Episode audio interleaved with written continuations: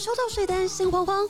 五月到汉堡王用餐，猴狸新嘎五村，鸡块、辣薯球、西部小华堡等八项人气商品买一送一。午茶 Party 好选择，十款风味汉堡，四件组九十九元起，天天吃，天天省，餐餐不重复。更少不了上班族好饭友，汉堡饮料一加一只要五十九元，让你花更少，吃更好。快点击资讯栏享多元套餐优惠。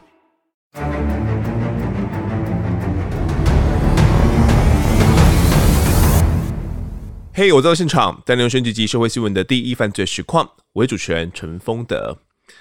二零二零年呢，韩国爆发出了 N 号房的性剥削事件哦。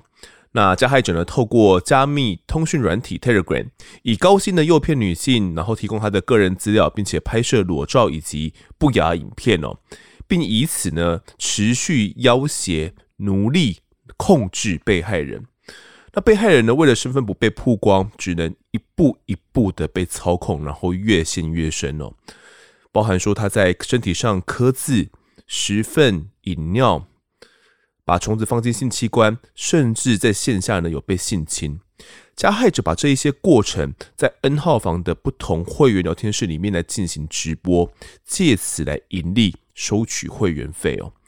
这个案件呢，是近年来我看过最恶心也最难以忍受的一个犯罪行为，而台湾也有爆发出了这个模仿的犯罪手法哦，有八十六名少女受害，多人呢还因此轻生自残。而其实类似的控制手法，并不是这几年才出现哦。只不过透过科技的提升呢，加密通讯软体啊，让警方难以去追踪发讯者，才让呢这些手法产生的一个质变。那这一集就来跟各位聊聊呢，台湾早年所发生的一些类似案件。那受害者还是家喻户晓的明星。那现在欢迎本集的来宾，是好久没有来的文史学家管仁健。管大你好，大家好，我是管仁健，是。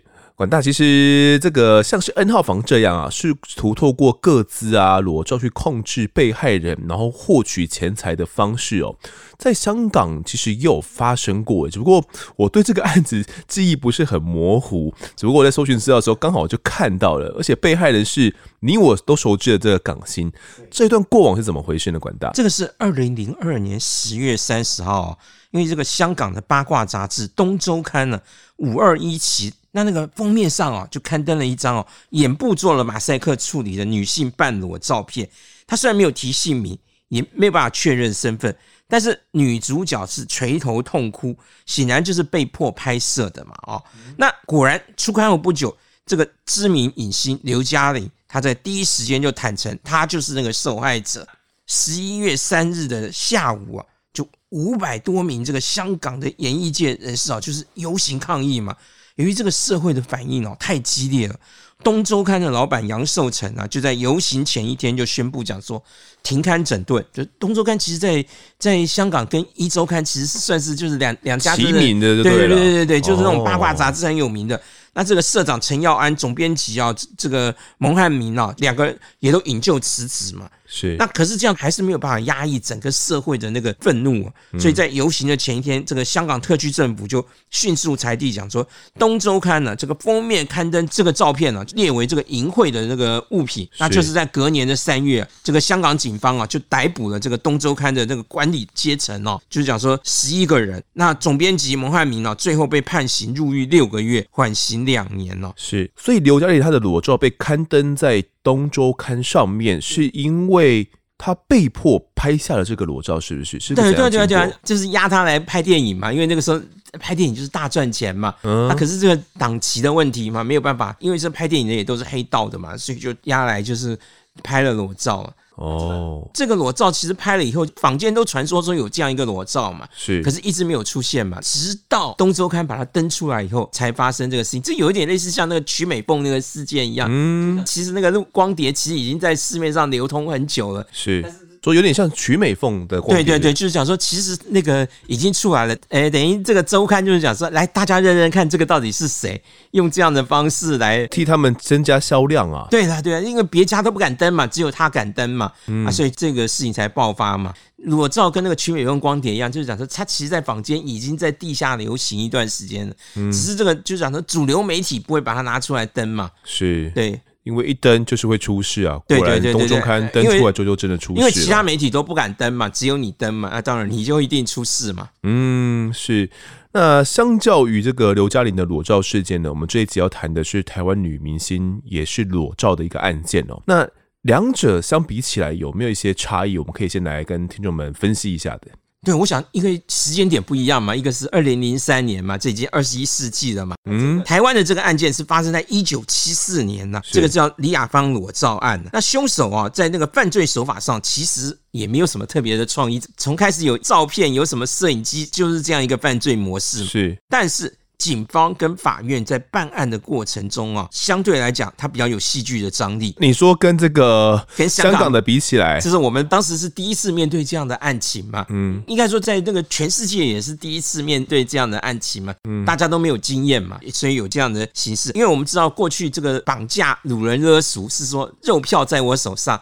我去跟你的家属勒赎嘛？对啊，对啊。现在这个不是啊，现在是我把你这个肉票其实是已经放回去了嘛。嗯，只是我握有你的裸照，然后来威胁你嘛。那这个是过去比较没有出现、没有遇过的。对对对对对，就是过去没有遇到的这样的状况。所以这个在警方啊、法院啊，在办案的过程中，其实就开始有一些所谓的争议嘛。那我们看起来应该这样讲，这个案子就是讲说，对台湾社会，甚至对其他各国啊，其实都有一个启发，就是了。好，那详细到底是怎么一回事呢？准备好的话，那就跟着我跟广大的声音进到案发现场吧。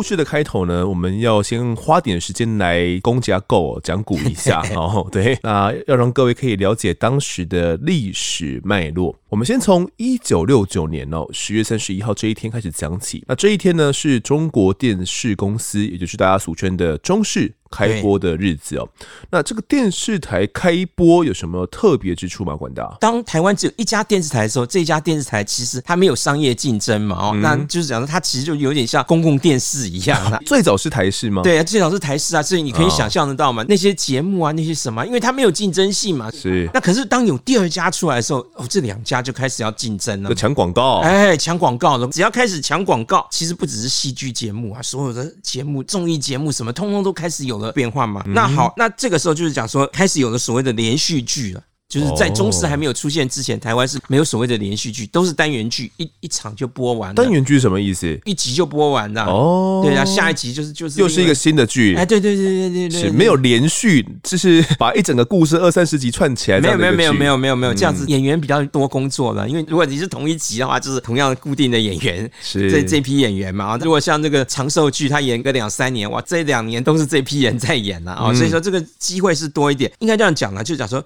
当时中视出现的第一档台语连续剧哦，那个时候它还可以在七点多到九点多这个黄金时段哦出现。嗯，这个时候就是讲说中视播的第一部台语连续剧叫《玉兰花》，耗资很大，然后准备很久，结果推出来以后收视率平平。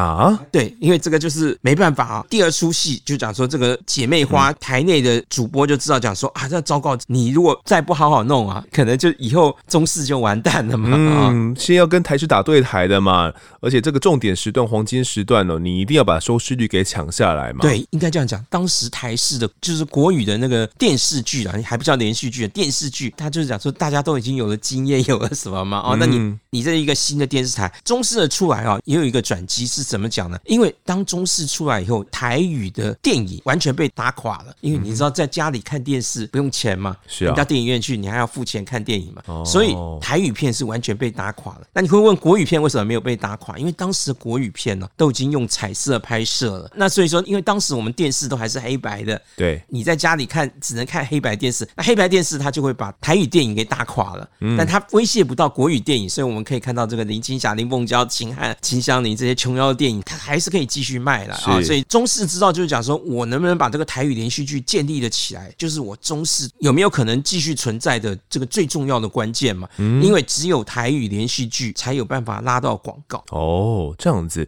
那那个时候的台语连续剧啊，你说第一部就是《玉兰花》嘛，对，它呃卖的就是收视率平平哦。然后第二部现在是要打造一部《姐妹花》，就是我对这个台语连续剧哦，因为我没看过那个年代的对对台语连续剧，这个所谓的台语连续剧跟我们现在看的八点档长寿剧是差不多一样的意思吗？其实完全不一样哦。为什么这样讲啊？因为早期的这个台语连续剧哦，它非常的多元呢。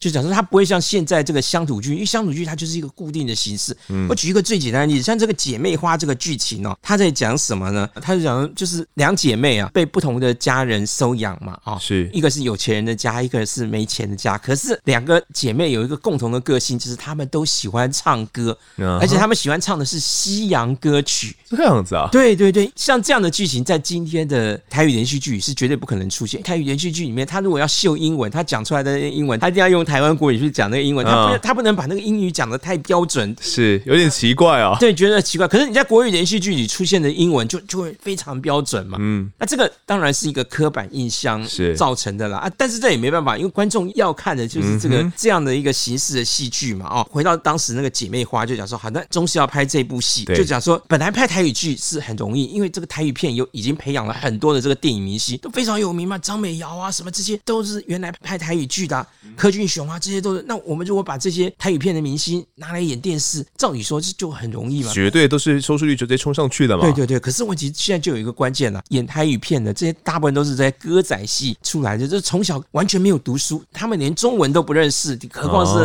念英文嘛。所以面临到一个问题，就是我们现在台内虽然有很多演台语剧的明星啊，是，可是这些明星的教育程度都太低了，没有办法唱英语歌嘛。是。第二个就是他们的外貌都已经不像少女了。哦，现在这个姐妹花要演的是少女的姐妹啊？对啊，那当然了。就讲说要演十几岁的嘛，所以中视就说那找不到女主角，他讲说那没关系啊，刚好这也是一个方式，就那我们就登报公开征求，欢迎大家就是这样年轻的少女来报名。哇，这不得了，你知道报名几万人在报名呢？是啊，对啊，因为当时这个姐妹花里面是要求说要一对双胞胎对，就讲说他说光这个来报名的双胞胎就几十对，而且双胞胎还要女生嘛，他们就来报名，可是到最后一个都选不出来，为什么？第一个要会讲。台语，你演台语连续剧，你台语要很流利，没错，这基本的对话嘛。那第二个就是讲说要有演技。那个年代，这个电视剧它不是录影播出，它是等于是现场播了就直接放出去，是直播的啦。嗯，不容许 NG 啦，是没有办法找到这样的人嘛。那当然。还要年轻呢，是。还要会唱西洋歌曲，就是你要同时符合这四个条件的，这个其实是选了半天都没办法嘛。还要长得漂亮，对对对，最后中视就干脆就把剧本修改，讲说算了，我不要讲她是孪生姐妹，不要讲她是双胞胎，就说这两个人是姐妹就好了。嗯，那他们最后就怎么办呢？就讲说算了，我们还是从台内的基本歌星来找。为什么要找基本歌星呢？就大概要跟各位解释一下，就是早期这个歌厅哦，之前也有节目里也有提到，就是讲说其实他在歌厅里面。都要演一个短剧，你看那个诸葛亮的节目，你就知道嘛。到最后一定找第五节，秋葵 d a g 就是讲说要 要所有那个今天来唱歌的那个参加节目的，都要演一出，都要演一个角色了，都要演一个。也许你是演主角，也许你是演配角，是是。但你基本上你都要演，所以基本上哦，这些歌手啊，就是驻唱的歌手啊，他们不但要会唱歌，也有一点基本的演技了。嗯，所以。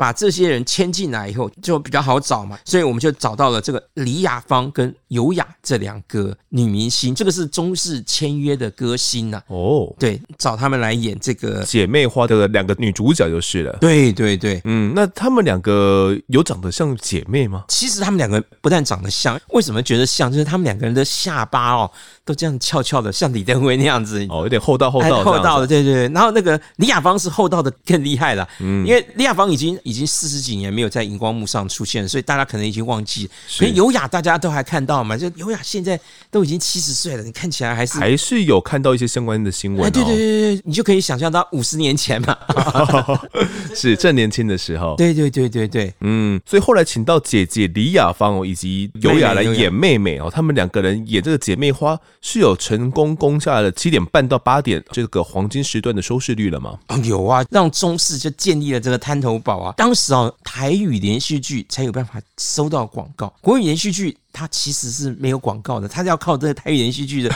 广告去，应该怎么讲？就是我们现在台语连续剧的广告啊，就讲说我不能涨价嘛，因为政府规定讲说这个牌价你就是你可以打折，但你不能涨价，不能卖超过多少。哎，对。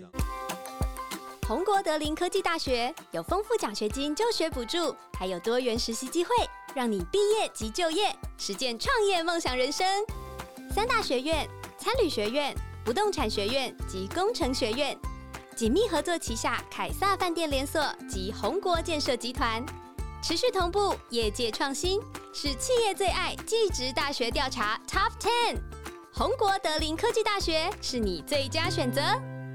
不规定，假设这个牌价，你就是你可以打折，但你不能涨价，或者卖超过多少？哎，对对对，就是就是只能那个牌价。嗯，那可是问题是，如果是这个牌价，那大家都要在黄金档来上广告嘛？那谁抢得进来呢？那电视台当然用一个方式，就是讲说，看你能愿意搭多少嘛？你愿意买下多少冷门时段，你也帮我上广告嘛？对不对？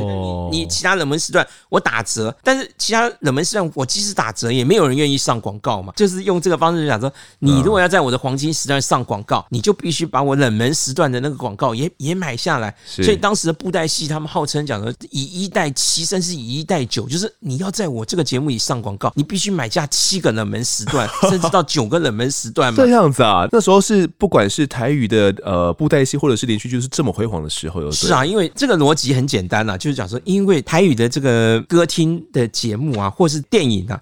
他就被电视打败了嘛，因为你打开电视，你就可以看，是看电视是不用钱的嘛，嗯，只需要花钱买电视就好了。对，只要花钱买电视就好啊。所以台语电影跟台语唱片，它的威胁是比较大的，但是对国语它其实影响不大嘛。就是讲说，因为它变成另外一个市场嘛。等到那个彩色电视又普及了以后，那又是另外一方。哎，对对，那个又是五六年后的事情了。对，了解。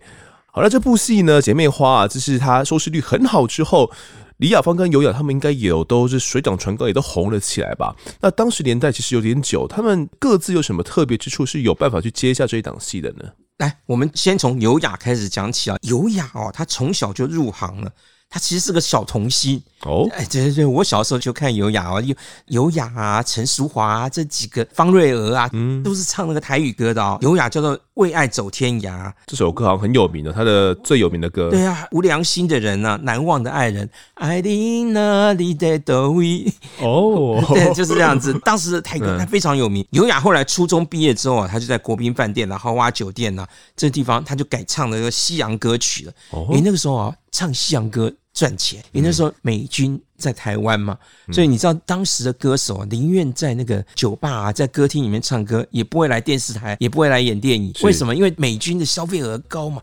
所以我们可以看到，就是讲说现在当红的这些苏芮、黄莺莺、Billy 这些，当年都是唱西洋歌曲的，从这样演变出来的就对，对对，因为可能。赚的比较多了，给多一点的小费哦。对啊，那当然啦、啊，光那门票价格就不一样嘛，对对对对，了解，对对对。所以啊，优雅是这个部分呢、啊，后来优雅。更红，就是因为讲说他转去唱这个国语歌曲，因为这个刘家昌就是发掘他嘛，那唱了一个那个往事只能回味，时光一逝永不回，往事只能回味。这句台词我我有印象了，对对对，这这句歌词我有印象，这句这当时大红了哦，就讲说这优雅因此而大红了哦，是，甚至连这个张学友、刘德华都视他为偶像哦。啊，对啊，对啊，对啊，优雅后来是因为到日本去。就是因为太红了嘛，他其实比邓丽君更早到日本去了，嗯、是很可惜，就是太早婚了。后来他是离婚了以后再回到台湾来哦，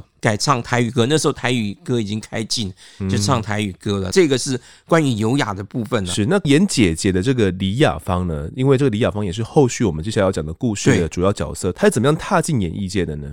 这个李雅芳哦，其实她比优雅大四岁，但是她出道比优雅就晚很多。因为优雅是童星的时候，七八岁就已经很红，就已经出唱片了。哦，她是童星变到那个少女明星这样子的哦。嗯，那相形之下，李雅芳她是演这出戏之前，大家比较不认识她了哦。嗯、那李雅芳哦，她是那个集美女中毕业啊，台北市人哦。李雅芳哦，因为她从小啊就很喜欢唱歌。她小学的时候也是一样，她其实跟尤雅一样，就是到处去比赛啊，中广啊、中华啊、民本电台啊，是到处都冠军。但是因为尤雅有出过唱片嘛，哦，是啊，那李雅芳没有出过唱片嘛，就是讲说这个知名度是差很多了。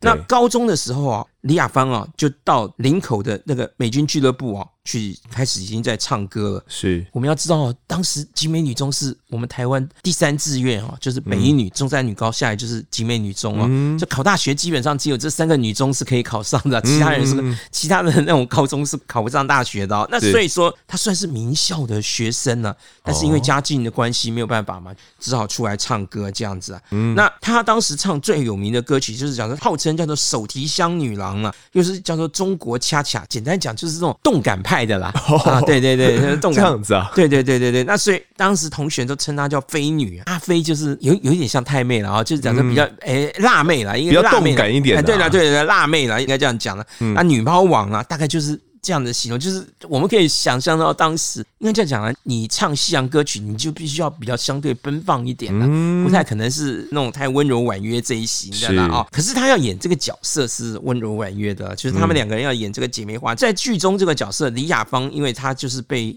穷人家收养的嘛，对，所以她就是变成讲说很听话，很那个啊。这个尤雅是刚好相反，因为她演的那个是富家千金呐、啊。嗯，是。那李雅芳后来演的这个姐妹花，好像也有唱了这个姐妹花的主题曲嘛，对对对，她是跟尤雅一起合唱的、哦。那这这首歌其实也是相当的红了。那甚至呢，唱片公司还发行了一首歌叫做《我爱秋莲》哦，因为李雅芳她的演技是比较好的，在剧中的名字叫做秋莲，所以有替她呢出了一首歌叫做《我爱秋莲》哦。这首歌当当时呢也是算。推出后大受欢迎，大受欢迎啊！因为这个大家上网去检索就可以看到啊。后来凤飞飞红了之后啊。凤飞飞也演了一部电影，就叫《我爱秋莲》。凤飞飞也唱这首歌，叫《我爱秋莲》，就讲到“秋莲”这两个字，就有点代表台湾女性，就是那种艰苦的那种。哎，对对对，就是讲说大家有点像阿信一样的。这两个字出现之前，我们在形容那个台湾女生很吃苦啊，很耐劳，那个就叫秋莲呐。哦，秋秋莲啊，那个。对了，对对，所以大家上网去看就可以找凤飞飞《我爱秋莲》，就知道讲说秋莲这个多红啊。当时因为李雅芳的演技。比尤雅好，所以后来尤雅是专心就是唱歌了哦。嗯，那当然尤雅也年轻啊，李雅芳已经比她大四岁哈，比她大四岁，而且这外表看起来就是李雅芳相对真的就是成熟一点，而且教育程度也不一样。李雅芳是等于是高中毕业了哦，这个高中的集美女中跟那个初中的那个那个中间还是 还是有差距的啦，有差距啦哦。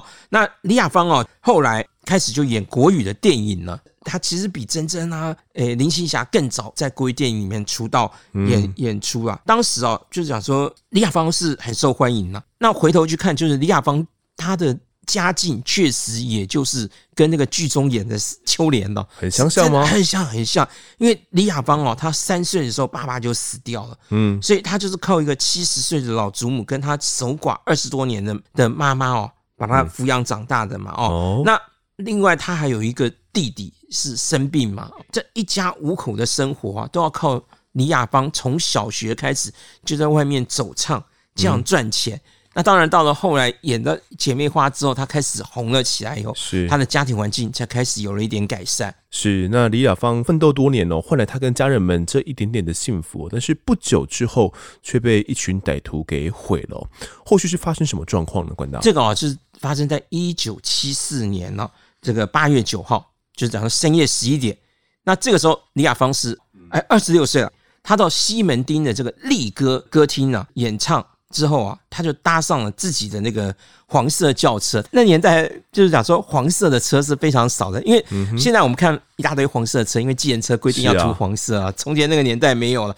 因为黄色的车容易脏嘛，所以那个年代、啊、而且很亮眼啊。啊，对对对，那年代黄色、白色的车很少，就是有些人都开黑色的车啊。他这台车啊，是由当时他一个侨生的男友秦祥业。开车就讲说，他们两个人就到南京东路的红磨坊餐厅吃宵夜嘛，嗯，然后吃完走出这个餐厅的时候啊，就突然呢、啊，就发现想说，哎，怎么搞的？这个车的轮胎啊被人放弃了，没风了，没风了，没有办法开动了。李亚芳就低头去看怎么回事的时候，突然暗巷里就冲出三个少年人呢、啊，就拿着刀啊威胁他，就讲说他们要压她男朋友的时候，她的男朋友就是奋力脱逃了，嗯、就是虽然被刺了一刀，但是他还是逃走了。但是这个李亚芳是女生嘛，所以她没有办法嘛，就被那个歹徒控制住了。嗯，好，那三名恶少一看讲说啊，糟糕，因为见血了，她没有想到她男朋友会抵抗，会逃跑了啊，所以说就他们也不敢久留嘛，于是他们就抓住了这个李亚芳，拦住了一台计程车，然后就把他拖到里面去。这个受伤的这个男朋友啊，哦，秦祥业啊，嗯，那就被路人发现了以后，就把他送到那个中山分局去了哦。平常哦。警察局里面哦，这些社会新闻的记者就通通都守在那个，没事在里面啊，泡茶啦。对，没事都在里面泡茶嘛。警察一出动，他们就出动嘛。那一听这个大新闻嘛，因为李亚芳被人绑架走了，这还得了？真的是，如果你绑架是一般人，其实没有那么，就算了，没有没有那么大的新闻系统。绑架是李亚芳，哇，那好了，所有的记者马上就跟着这些。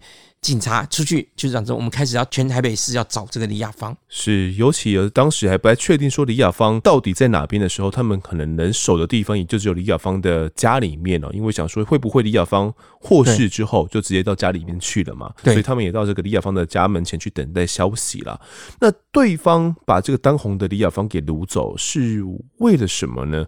呃，无论怎么样，这肯定是个大新闻。那后来记者有等到李亚芳平安的回到家里面嘛？这是发生在十一点多。的时候事情嘛，到了第二天的凌晨三点，这个神色很憔悴的李亚芳就回到家里了。嗯，发现记者都已经在门外守的 啊，是她知道就是讲说她男朋友显然已经报案了嘛，于是她就通知她的那个姐姐李亚美啊，就是讲说来接她嘛，哦，把她带回家。那她就。对外表示讲说，对这些记者说，没什么事啊，就是勒索未遂了，就是讲说他们驾车就带他在这个台北市郊晃了几圈了。嗯、那他讲说，哎，既然已经平安回家了啦，这个就误会一场了，就是不要去追究这些小事啊。这个时候，因为那个中视啊，还有他这个签约的这个唱片公司银河唱片呢，也都很紧张嘛，因为你知道旗下的歌星被人绑架走了，就也都来表达关切嘛。是当时的刑警大队的这个大队长。就认为讲说，不管怎么样，这个虽然把他放回来了，可是这个行为已经涉及了妨碍自由、恐吓这些罪嫌啊，这是公诉罪嘛，嗯、这不是告诉乃论罪，不是不是你李亚芳说没事就没事就没事的，哎、对对对，警方还是要查、啊。李亚芳是已经跟那个力哥哥请假，讲说明天就不去唱歌，但是。嗯还是要去中视录影的啊，录录影没有办法，因为那个是现场播的嘛。这他还是要到现现场去，不管他去电视台也好，去哪里，只要他一离开家门，记者就把团团围住嘛。嗯就是讲说李亚芳就变成当时的这个新闻人物了，是新闻的热点哦。那李亚芳发生这种事情哦，一度被掳走，然后回来又说啊，没事没事啊，对，对方只是勒索未遂啊什么的，然后就平安回来了。怎么想都觉得不太对劲了。他该不会也被拍了些什么东西吧？这个跟刘嘉玲被掳走的经过其实是很相像哎。对啊，因为李亚芳还有这个中视，还有银河唱片，通通都说：“哎呀，没有啦，大家不要乱讲了啊！”记者说没有什么裸照了，也没有什么私聊了。嗯。但是警方不信嘛，怎么办？监听嘛，对不对？监听他的电话嘛，哦，讲说看这个歹徒会不会再打电话来？哎，果然哦。到了这个凌晨四点半的时候，这个歹徒啊就已经打电话来了。歹徒说要求要多少钱？要二十万呢。哦啊，那不然呢、哦？就是讲说要给你好看的，好看的，就是好看的是什么啊？对啊，对，这其实就是已经语带威胁了嘛。哦，确实啊，二十万在当时是天价，然后这个太高了啦。所以说歹徒就自己也降价了，就把它降价，讲说好了。降成十万块了，就打对折了。是，可李亚芳说还是没有办法，因为才刚红起来而已啦，不是还没到赚那么多钱的地步啊。而且他家里那么多，就是之前早就欠了多少债嘛。因为爸爸死，然后你想想看，这个弟弟生病，就是想说都已经花了很多钱了嘛。是啊，所以说最后就是透过这个谈判啊，谈判以后就是讲说杀价，对，杀价就是讲说现金五万呢。嗯，那另外这个。再开票 五万，支票五万这样子。啊，对对对，等于就是另外五万给他缓一缓这样子了是啊。当然，这个歹徒就是在讲说，我都已经在跑路了，你还给我开支票，我我要怎么去换？因为你知道从前那个年代就没有提款机，没有什么支票，你必须拿着到柜台去嘎去嘎去领嘛啊，这、嗯、那你就曝光了嘛。所以说双方就是讲说啊，算了，最后就是歹徒讲说榨不出油来了嘛，就讲说、嗯、好了。现金五万再加一万，变成现金六万，六万块。啊、对了，支票就不用了。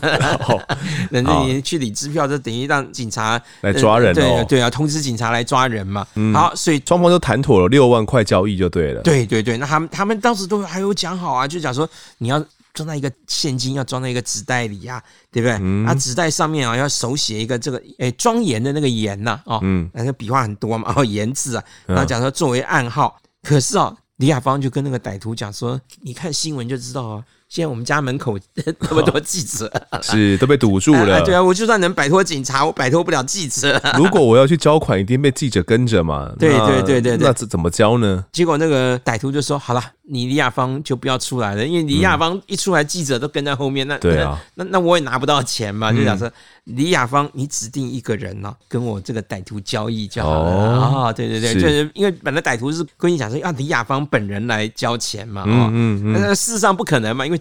这个记者某种程度也是等于算立了功劳了哦。可是因为这个就是李亚芳家里没有男生嘛，因为他那个弟弟是生病在家，根本没有办法出门嘛。哦，那所以就讲这个表弟阿文呐，说是表弟，其实也是在江湖上有一点历练的人啊。对了，要找找这样的人才有办法。他带着这个钱去交易啊。可是这个阿文跟这个歹徒在交易的过程中，其实警方啊早就已经全程监控了啦。那对。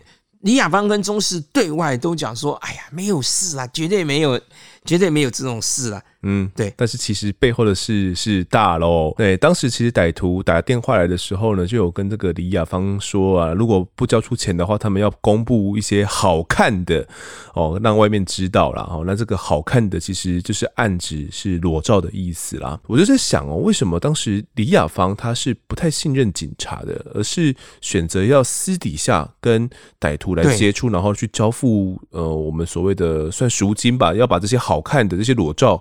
是啊，给交换回来，为什么不跟警方去合作呢？当时这个民风很保守吧，就是讲说，如果你公布出来，你你已经被人拍过裸照，我想这个就是观念的问题了。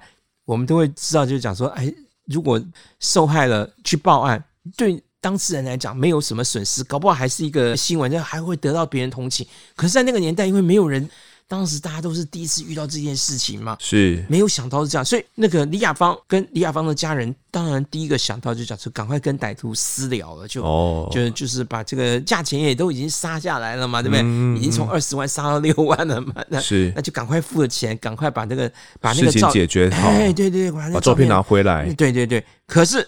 因为警方其实从头到尾都已经监听电话了嘛，都已经知道了嘛，所以这个时候就是讲说阿文就去交易嘛。那这个歹徒也是一样，歹徒也是找了一个车手啊，林志成啊，叫阿强啦。嗯、这个为什么要找车手？就跟现在那个诈骗集团一样，他们也都知道嘛，出来拿、嗯嗯嗯、来拿钱那个人太危险了嘛。我们这几个自己不出来嘛，啊，找个人来，他们就约好了，讲说到板桥啊，这个大同水上乐园对面的这个人人餐厅来交款了。这个是当时一个很大的一个游乐场，然后这是很有名的地方了哦。新闻出来就是讲说李亚芳被拍裸照嘛，嗯，你知道很多没有拍裸照的歹徒。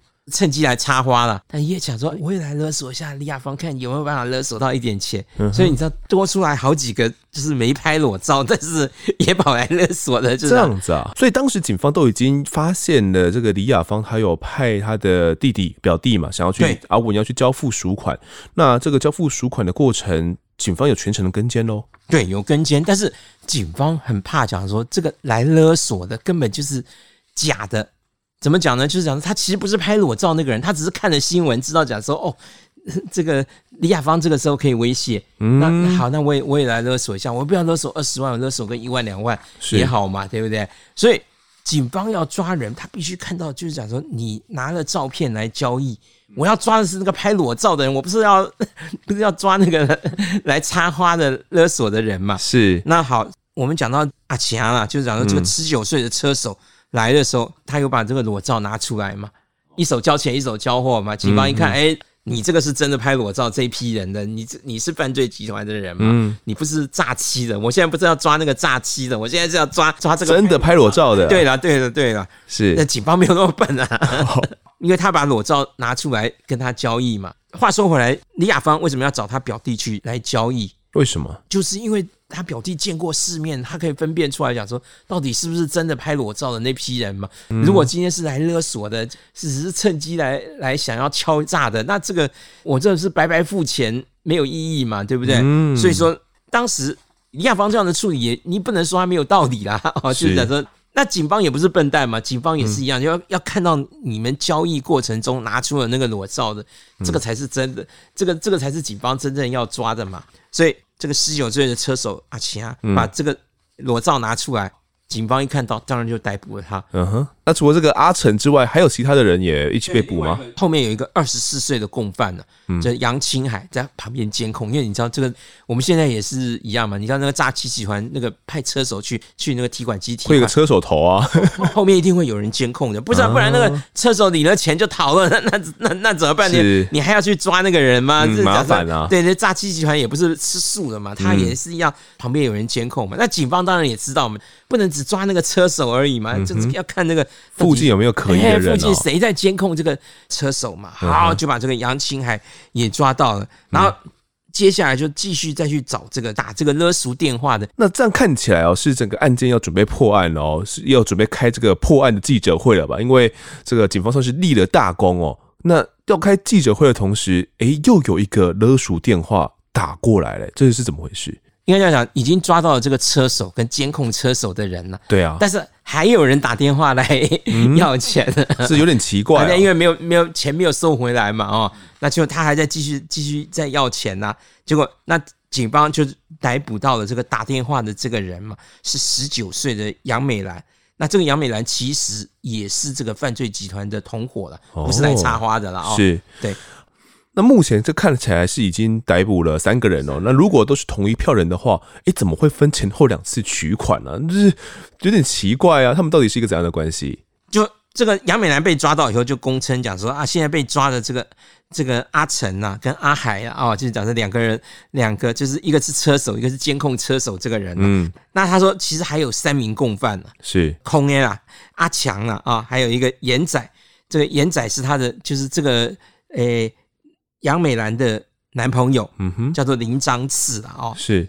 这个就是讲说，他们本来约定讲说啊，这个主谋啊，就是这个严仔啊，就讲说要到他那，就是拿到钱以后要到他们家里去分赃嘛，嗯哼，啊，那可是没想到就是讲说车手啊什么，通通都被抓了，连这个打电话的人都被都被警察抓到了嘛，是。那另一方面哦，当时台北市长王汝翘，王汝翘就是后来这个警政署长王卓君的爸爸。嗯，好，那他王汝翘，他就是讲说，从前就讲说他最就是蒋介石派他去暗杀汪精卫的啦，啊，因为汪精卫本来要逃，就要他他要从那个越南要跑去南京，就是讲说要要赴要要要当那个日本的傀儡嘛，所以这个蒋介石就派王武翘去暗杀暗杀这个汪精卫。所以王鲁孝有了功劳嘛，后来王鲁孝就变成了这个来到台湾以后，王鲁孝后来就变成台北市警察局长。警察局长，后来就莫名其妙有一天走在街上，被一个骑摩托车的年轻人就撞死了。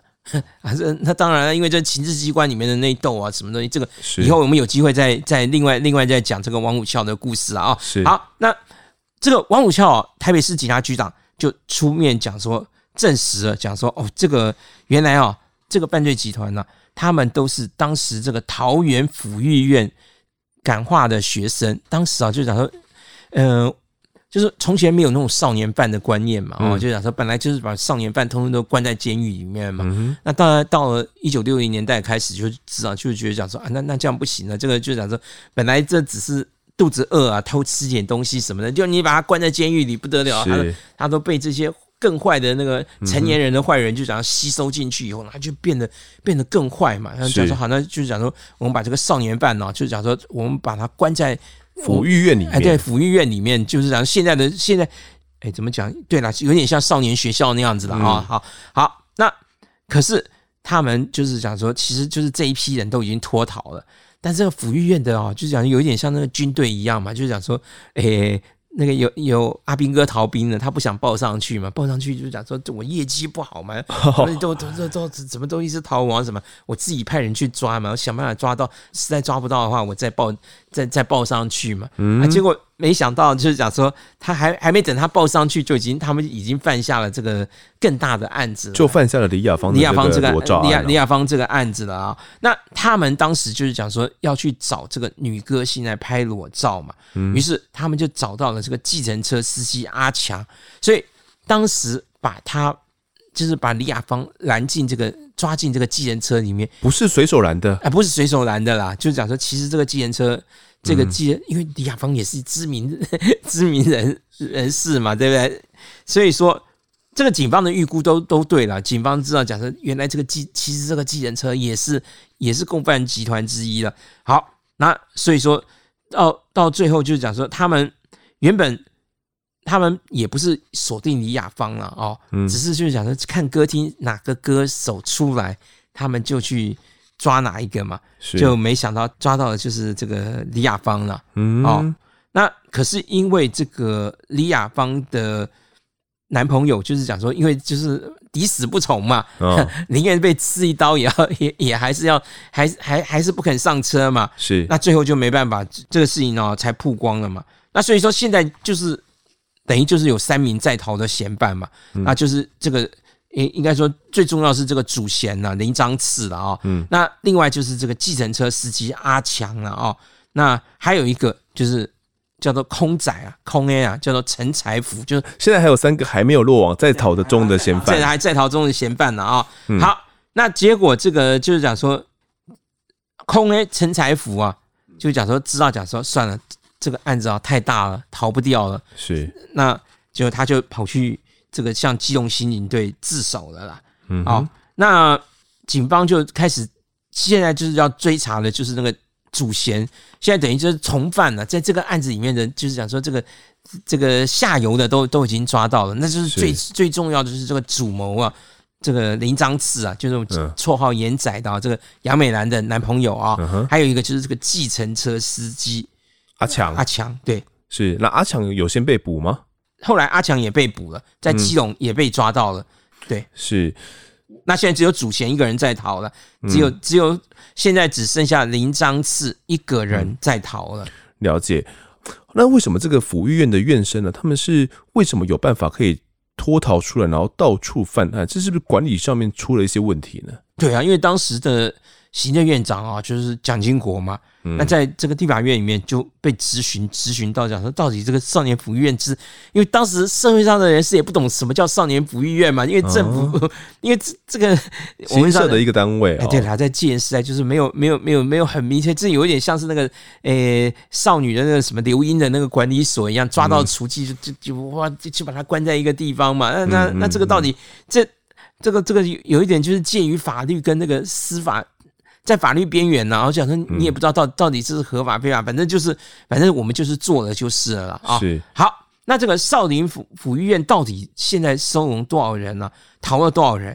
那没办法，蒋经国面对质询，蒋经国就说这个彰化的府医院呢，现在是短少。六十一个人，就是从头到尾讲说 六十一个人逃走了，啊、不是六十，不是六十一个人，不是同时逃走啊，就是陆陆续续，就是讲说我们曾经应该照理说应该关在这个名字，在这个我们这个有造册的，但是实际上他不是在里面，就是像军队里一样嘛，就讲说这个名册上有这个人，可是实际上他已经逃兵了嘛，啊、哦，好，他讲说彰化辅育院少六十一个人，高雄辅育院少九十二个人，是。桃园辅育院。少了最多，他少了两百一十六个人，两百一十六个人不见了。对，那呃，被感化的人这么多人逃走，还有人在外面结伙犯案，到底要怎么办呢？那这个蒋经国就讲，那那办法也很简单啊，那就就是杀嘛，对不对？然后就过，然后哎，果然到了六月份的时候，就有三个这个逃亡的这个少年犯呢，他跑去博爱路抢银楼。你要博爱路就在总统府的旁边呢，是。吧？跑去那里抢银楼，他被捕以后就送到这个军法处，十二天之后就枪决了，就就就当军就军法审判嘛。是那速审速决。哎，对对对，那这个就是讲说，其实这个犯罪就是这个样子，啊，你不要去撞到那个 那个那个时间点，如果不对的话，嗯、你就就是就是被枪毙嘛。是，所以等于是。借此要去威吓一下这个，嗯，就讲到逃亡的这些青少年，讲到赶快来投案吧。是啊，你不要在外面，你逃归逃，你不要这边犯那些有的没有的案子啊，要不然就是一枪毙了你。对对对对对，类似这样子就去呃，对对对，立一下政府的这个一点像是恐惧的感觉，让他们会害怕哦。对，因为就是速审速决嘛，抓到十二天后就枪毙了，就就是这样。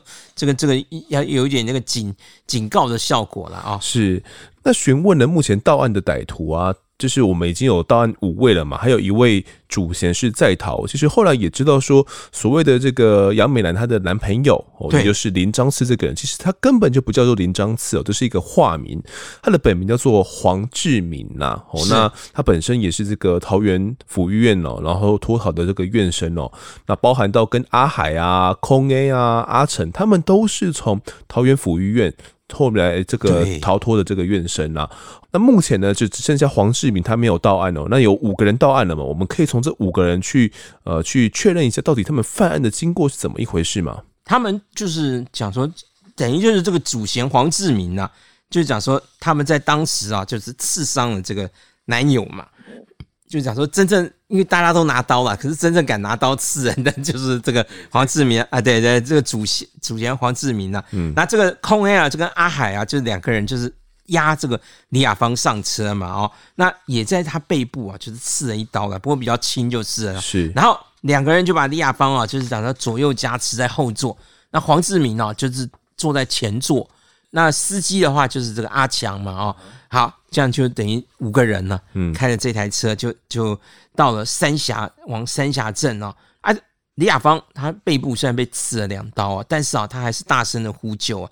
那这个空仔啊，就拿着这个，诶，刀刺在他脖子上，声称啊，如果你再喊啊，就刺下去。是，那李雅芳啊，还是不为所动啊。一直叫，一直叫。对对对，结果这个前座的黄志明就拿出一个玻璃瓶，恐吓说：“我要 硫酸给你毁容啊！”是。这个时候李雅芳才安静下来。为什么李要让李雅芳安静下来啊？因为就假设，他说前面哦，路边哦有宪兵在那里拦车临检。嗯。李亚芳哦也不敢对那个车外的宪兵求救，讲的这个车其实被宪兵拦下，因为大家可能不知道，就讲说早期啊，就是讲说，诶，有外面的车要进台北市。嗯、这个有宪兵会拦的。哦，宪宪兵这么奇怪，怕不怕军人叛变，是。怕有人就是讲说持驾车就冲进总统府，想要企图、嗯、企图要那个那个政变呐啊、哦，所以说这个这个当时都是都是宪兵在就是个人桥上啊，就是往台北、嗯、像这个什么台北桥啊、中心桥啊这些秀朗桥啊什么就是。交通要道的地方，哎，就是就是往台北的这几个桥，就是从台北新北市要到台北市的这个中间的桥梁这里，嗯，都有驻守这个宪兵的啊。那主要他们当然不是抓，不是抓什么强盗，抓什么，他主要是怕怕那个军队叛变这样子了。了解。那因为你知道驻扎在新北市啊，或者驻扎在桃园的军队、新竹的军队，万一叛变的话，他们坦克车开进。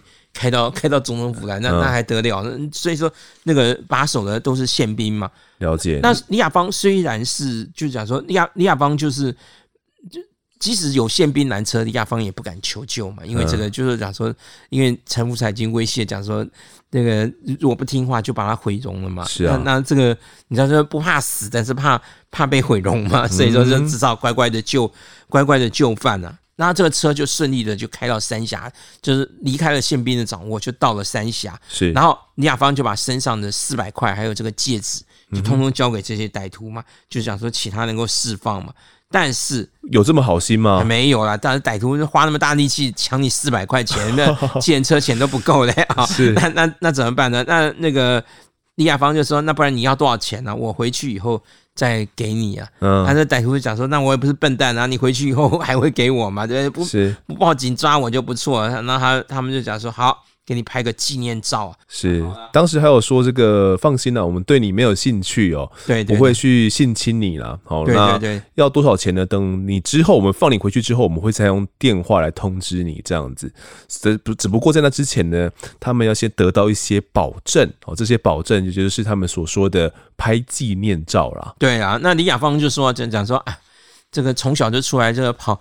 这个跑场，这个什么东西啊？这这这些事都都知道，早有一天早会发生了啦。哦，那他就讲说，好了，那你们要拍就拍一个半身的就好了，那那个啦，那拍全身的就不行了。是，那当然，这个黄志明啊，祖贤就同意讲说，好了，只拍半身的，那什么，就是因为也是。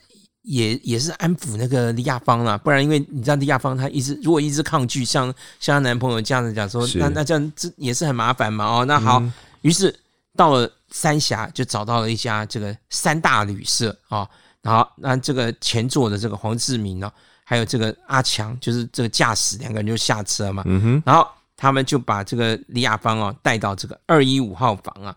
然后就叫这个后面这两个，就是坐在后座这个阿海跟空仔这两个人讲说，嗯、你们在旁边就是讲说，在楼下柜台监视电话，不要有人报警，因为他怕这样说楼下柜台的人一看，哦、哎，这是李亚芳，怎么会被跟着两个男人这样上进房间？那这这这这也是一个大新闻嘛？是啊，是啊，就这样让他监控监控他嘛。可是到了楼上以后，到了房间以后，当然那个歹徒就。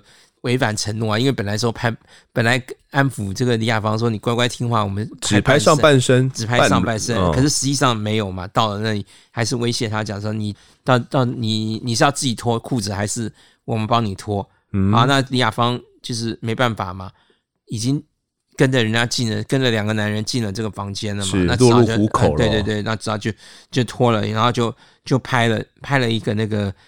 当时他们那个照片叫做拍立得相机啊，这个因为我们早期拍照是这样，里面是用底片嘛，拍完以后你要拿那个底片到照相馆去洗了。没错，对对对。那当然你自己也是可以洗啊，不过自自己洗你就必须要有暗房，有什么那个 有点麻烦啊。对对对，那你洗不好那个底片就毁掉了，就就就就冲冲不出照片来了嘛。哦，所以说按照拍立得就是一个新的新款的那个呢，就让你拍完。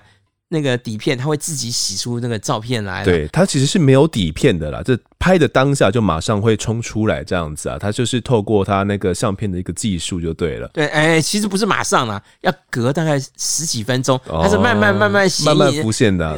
因为我们如果要在那个暗房里面要让它亮出来，那个可能要可能可能要好几十分钟了。嗯啊，但是。像你讲那个东西，就是它大概还是要十几分钟，嗯、十几分钟的时间呢、啊。那个拍立得拍完，它不是不是立刻就说是立得了，实际上不是真的真的立得了。嗯，但是相对于你在暗房里面洗这个照片的时间，它还是算快的啦。然后就就就是讲说，所以所以说就是讲说，那十几分钟后就可以那个冲出这个印，哎、欸，应该说其实是。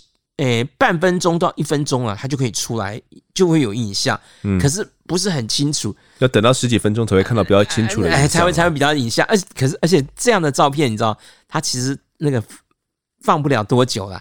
再过了一两年，它的颜色又又就又又又又淡下，哎，又又淡下去了。它不像我们真正那个照片，像我们那个原始拍的那种黑白照片，你知道，这放一百年都还放得放得住嘛？而且黑白照片比彩色照片还耐放嘛？你看，这我们看呃，就知道这个这个民国五十几年的那种结婚照什么，看起来那颜色反而没衰退。可是那那个年代拍的是彩色照片，可能现在那个那个 都都都已经都都都已经衰退了嘛。所以我们要要把它。诶、欸，怎么讲？数位保存呢、啊？就是把它扫描又弄起来。好了，反正这这个这个都是后话。总之，他们当时就有用这个拍立得照相机呢，去拍了李亚芳她的裸照，是不是？对，而且他讲说，因为不太会用这个相机啊，因为这这个这个当时也是新技术了。嗯，这个哎、欸，这个相机很贵了，而且 一般人没有用过嘛，嗯、所以他说他。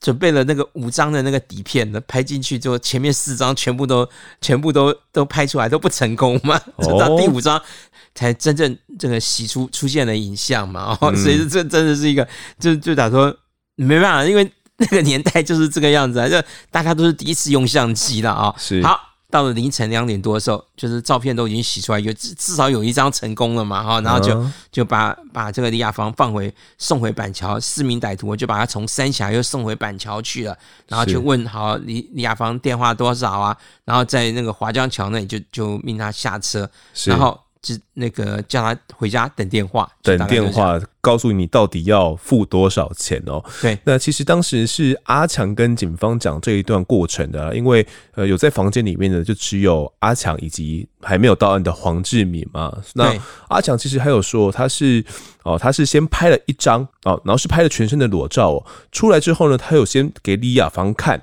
告诉他说啊这个。照相机呢是没有底片的，那拍出来之后呢，就是呃直接就只有这这张照片啊，那就是先给你讲说我们是有诚信的，我们不会保留底片哦，到时候你交付赎款之后，我就会把这些照片直接还给你哦，那确保说我们这边不会有留有任何的档案这样子啦，好那。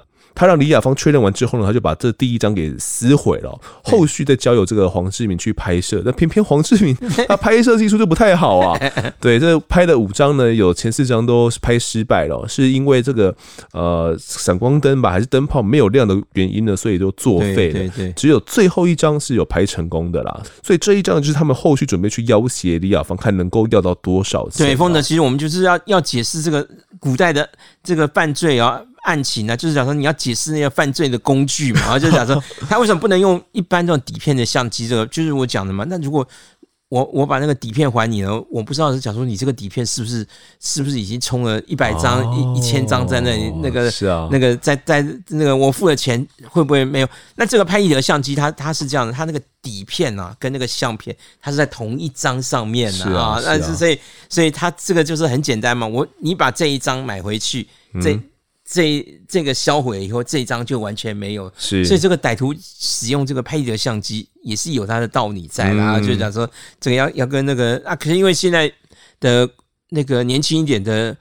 观众啊，他们连他们连那个底片底片相机是什么，他们可能都不知道的，所以你要你要再去解释什么叫拍立得，那就更难。其实还好啦，这个拍立得，我现在知道是年轻一点的呃朋友，他们还是有在玩的，还是对、啊、对，还是有在玩，但是不多啦，不多啦，对，比较比算是一个呃比较潮，然后比较一个比较特殊一点的一个小玩具的感觉。你没有办法想到，讲说刚开始出现的时候，它会成为这个犯罪工具啦。是，那没有想到是一群。抚育院的院生哦，去干下了这个李雅芳的裸照案哦。那如今其实主要的团伙都已经落网了，只剩下主谋黄志明还在逃亡当中。一行人他们最终会遭受到怎样的后果呢？那李雅芳啊，她遭遇到这个裸照事件后，对她的演艺生涯又会造成何种影响？我们就留在下一集的请管大呢来继续探讨。那这一集的我在外现场呢，我们就聊到这边，也感谢管大的分享，谢谢您。好，谢谢大家。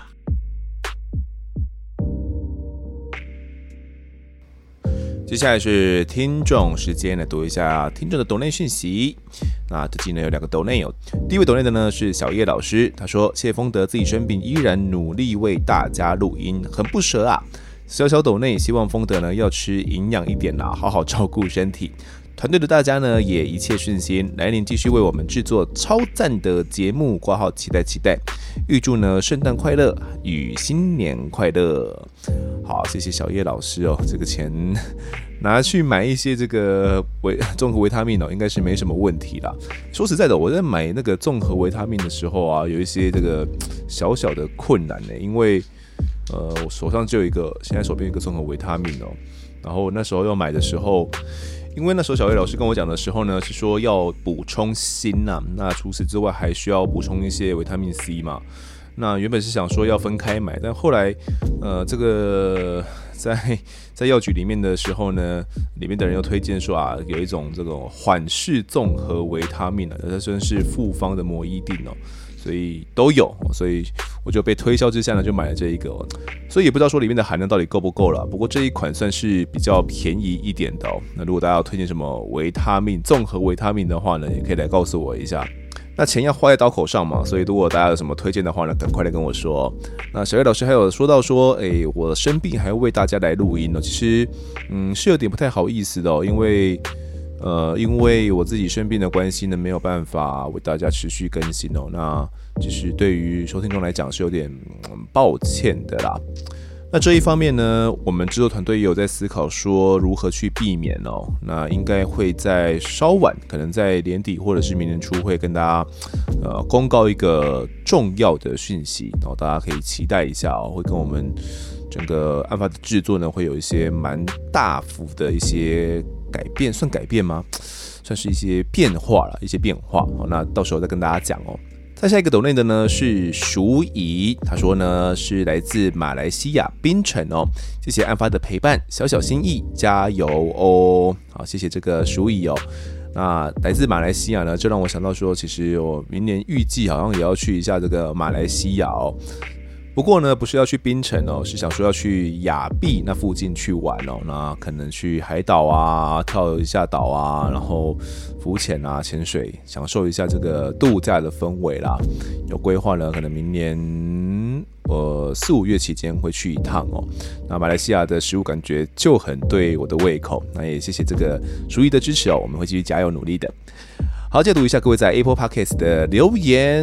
呃，第一个留言的是周周令周周令哦，他说敲完彰化阿哲杀女友、杀阿嬷、企图杀妹妹的案件。二零零七年中山大学小颖失踪，二零一五年阿哲的阿嬷失踪，两起案子居然跟阿哲脱离不了关系。好，谢谢这位听众哦。他说这个案子大家可能不是很明了，那有兴趣的话呢，可以去看一下。呃，台湾启示录应该在上个月吧，哦，有做过这个案子哦。那这个案子，嗯，这阵子我才呃算是无罪确定的。那应该说。嗯，检警的怀疑都觉得这个阿哲呢可能是涉案的，但是证据不支持哦，所以没办法将他给定罪哦。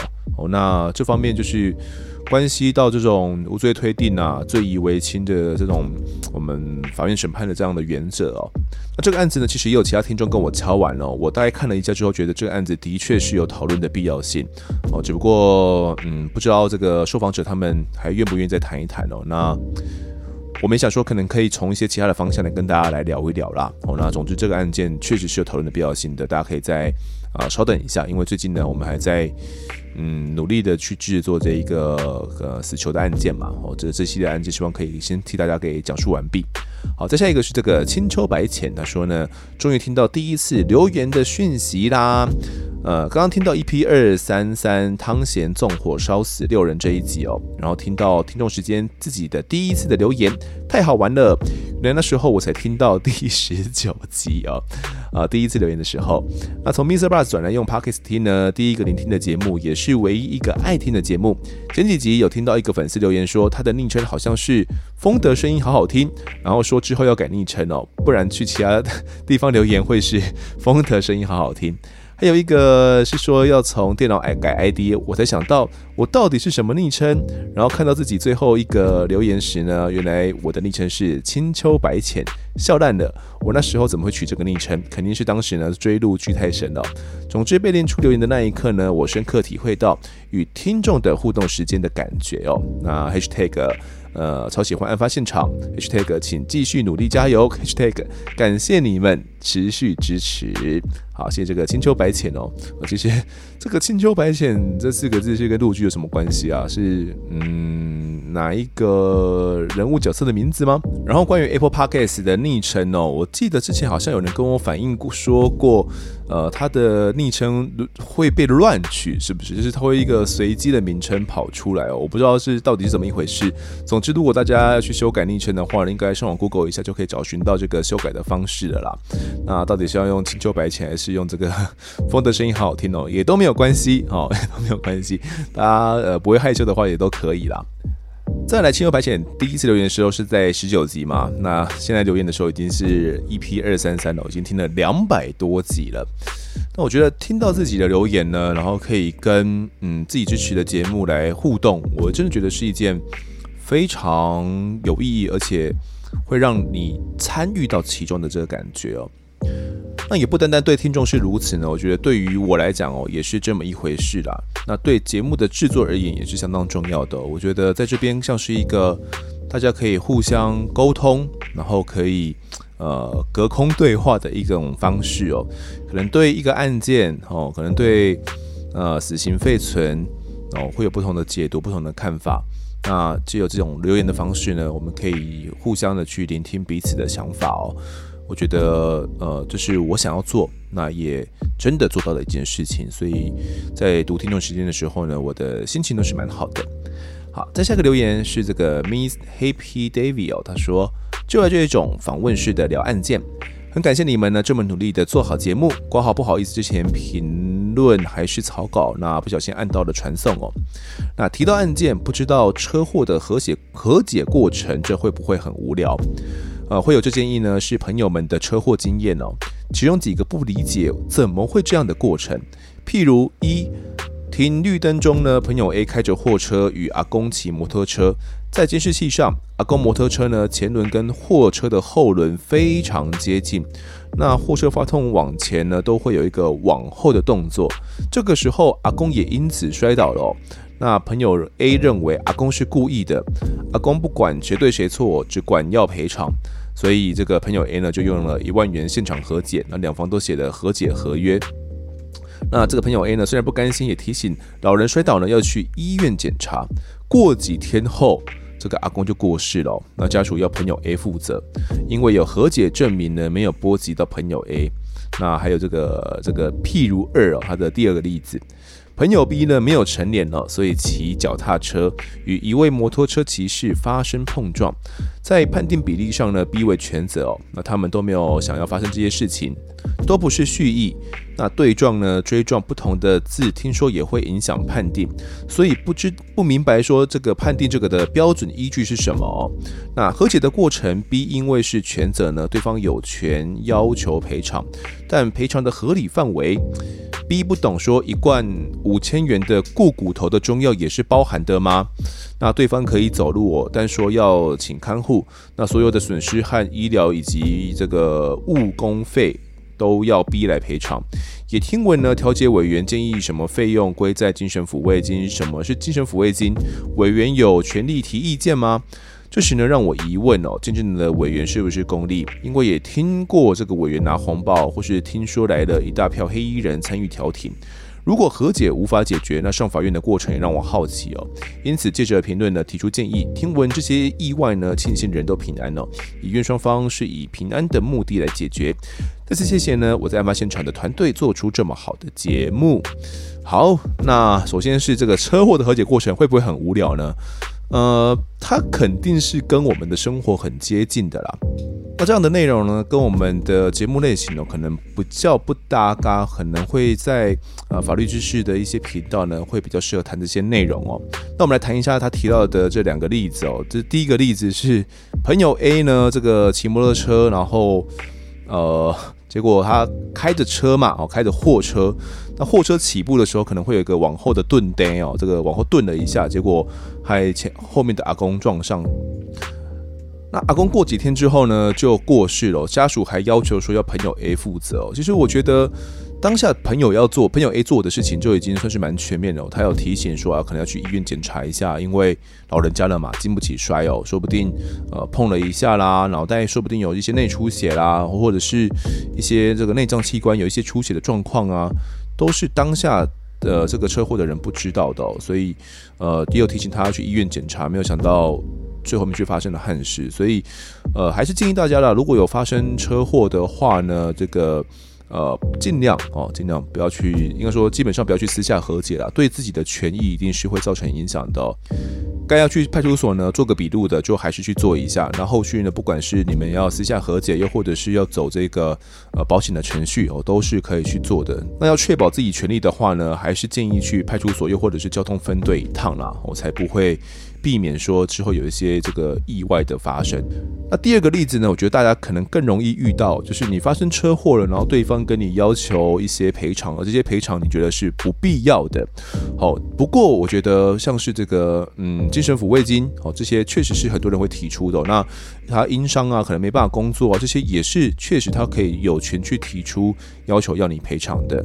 哦，那甚至他今天因为呃这个车祸受伤的关系，必须得搭乘没办法骑车开车了，哦，可能必须得搭计程车上下班。那这样的一些费用，他可能也可以去提出这样的要求了，要你赔偿，哦，可能去负担一定的比例啊，哦之类的。如果你觉得这个条件是不合理的话啦，那这个调解委员会不会去黑箱啊，然后可能收红包办事啊？这我是没有什么听说过。但是如果你有疑惑的话，你或许可以。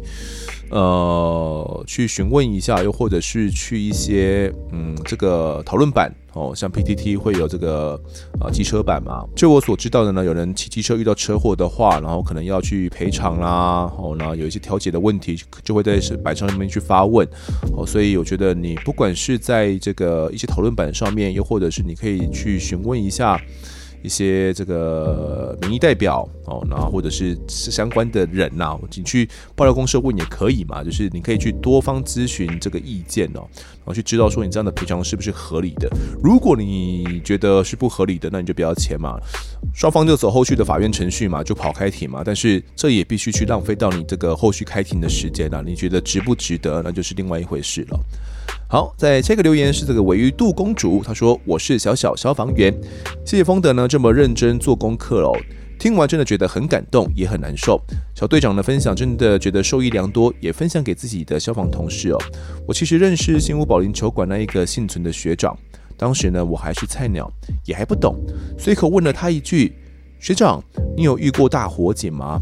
他只是笑了笑，我说：“有啊，天知道那种失去同袍的痛苦。”那今年呢，屏东大火也是带走不少的同仁哦，我们只能自己汲取教训，努力呢保护自己，火场瞬息万变，出入平安，一起回家。好，谢谢鮪鱼肚公主，她说她知道这个新屋保龄球馆的那一位幸存的学长，嗯，当时啊可能不知道，真的不知道说他有发生过什么事情了，所以随口问的那一句呢，我相信对方是可以体谅的啦，可是。听在对方的耳里哦，确实感受不是那么好的哦。他经历的那些事情，不是我们可以想象的。那我们去研究资料呢，讨论这些消防的案件哦，也是希望说每一位消防员真的都能够出入火场平安哦，顺利的回家。因为自己的老公老婆哦，自己的儿子哦，自己的爸爸哦，他们必须得出入那些危险的火场，出入那些危险的场所。那你永远不知道说会不会就是去出动之后，下一次就回不来了。那透过讨论这些案件呢，也希望说消防同仁们都可以去记住他们哦。那呃，我们一般的民众也可以知道说这些案件背后的成因是什么，或许有一天也可以派上用场。好，在下面留言的是最近公开快快快快回归呢，标题写呢我在现场。那他说敲碗中立事件选举那一个。好，那中立事件其实哦，我刚刚去大概搜寻了一下哦，他是讲说，呃，桃园县长啊，在一九七七年这个选举的时候呢，被控作票，然后引发中立市民的愤怒，最后面呃，因为这个警方发射催泪瓦斯打死这个青年的事件哦，引发呃民众台湾第一次民众的自主上街抗议哦，那开启之后街头运动的序幕。那这个事件呢，说实在的，我是真的没什么研究。如果要问的话，或许可以问问看管大，或者是去看看有谁可以去谈这个案子吧。那它确实是蛮重大的一起事件，我再来看看，呃，有谁可以来谈了。我已经把它给记录下来了。在下一位留言的是艾瑞卡黄，他说存好久的习数呢，不小心要听完了。那累积了半年的案发呢，当薪水小偷边做应援扇边听完了，救命！爱疯的爱翻发，那不知道会不会被念到哦？不用担心，现在就念到了。那这个当薪水小偷边做应援扇是怎样？就是他不只可以当薪水小偷，还可以在上班的时间呢边做应援扇。然后还可以 边听案发，这样子是吗？哦，那 呃，这个好日子啊，总是会到头的哦。那把累积的集数听完了，也没有办法啦，可能呃要再暂时累积一下了，可能去听一下其他节目，又或者是听一下之前喜欢的一些集数吧。那感谢你的支持。最后一个留言的是这个澳中打工度假伙伴，他说上班的好伙伴哦。不小心被女友推坑，我在案发现场。现在上班呢，八小时哦，除了休息时间都在听。希望可以赶快把每一集都听完哦，成为忠实粉丝哦。不用把每一集都听完哦，依照你现在的这个进度跟这个态度呢，你已经是一位忠实的肠粉了啦。啊，那这个八小时呢，一天听八小时，可以听个七集、六七集左右吧。所以应该很快呢就可以追上我们最新进度了。也谢谢这位听众支持以及女友的推坑恩。好，那这期听众时间呢，我们就读到这边。如果各位喜欢我们节目的话，欢迎到 Instagram、脸书以及 YouTube 来搜寻订阅。我在案发现场，掌握更多案件消息，也可以跟丰德我聊聊，给我们建议。各收听平台上按下订阅，还有五星评分，就是对我们最好的支持。另外呢，案发侦查团队持续募集当中，只要透过 Mr. Bus MB3 的订阅赞助，就可以来加入我们。还有专属的赖社群，可以跟丰德老粉们一起来抬杠聊案件心得。目前呢，还有免费的 Discord 群组是可以加入的哦。如果各位在 Apple Podcast 上面留言的话，我也都尽量在节目中给出回复。跪求听众们推坑给身旁的好朋友，一起来听听看我们聊案子。案发现场，我们下次再见。